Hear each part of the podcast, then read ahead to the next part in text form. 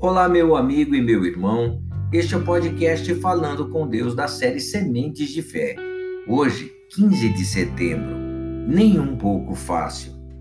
Em tudo somos atribulados, porém não angustiados. Perplexos, porém não desanimados. Perseguidos, porém não desamparados. Abatidos, porém não destruídos. Levando sempre no corpo o morrer de Jesus para que também a sua vida se manifeste em nosso corpo. Segunda carta de Paulo aos Coríntios, capítulo 4, verso 8 ao 10. Meus irmãos, quando as lutas surgirem, quando o sacrifício for exigido, quando o esforço parecer difícil de suportar, lembre-se disso. Ninguém nunca disse que seria fácil. Pelo contrário, atribulados, porém não angustiados os problemas virão, as perseguições, as pressões, as dificuldades da caminhada podem nos atribular, mas jamais pode nos angustiar. Perplexo, porém não desanimados, podemos nos surpreender negativamente com alguma situação. Pode acontecer de nos decepcionarmos com alguém, porém nada disso tem poder para desanimar aquele que vive e respira a fé abatidos, porém não destruídos.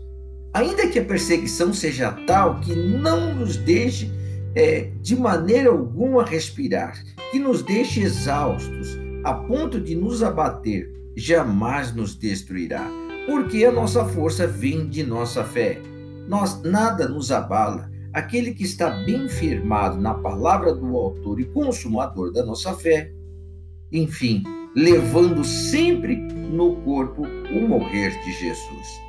Meus irmãos, sacrificando o que for necessário dia após dia, sacrificando seus desejos, sacrificando sua vontade, sacrificando sua vida em favor do que é certo, para que também a sua vida se manifeste em nosso corpo. Para ter o privilégio de se tornar a habitação do Espírito do Altíssimo. Enfim, meus irmãos, todas as dificuldades da caminhada valem a pena pelo prêmio que nos é concedido. A vida que vem com o espírito da vida, a vida abundante aqui neste mundo e ainda por cima a vida eterna depois da morte. Vamos orar, Pai. Nunca foi dito em momento algum que seria fácil, Pai. Muito pelo contrário. No mundo nós teríamos aflições, mas deveríamos ter bom ânimo, pois o Senhor venceu o mundo. E se o Senhor está conosco, Pai querido, com toda certeza, nós também venceremos o mundo, todas as suas investidas, todas as suas propostas, tudo aquilo que ele tenta nos envolver para nos afastar de ti, das tuas promessas, da vida eterna e da vida com abundância que o Senhor Deus deu a cada dia para cada um daqueles que creem, que respira, que vive a fé.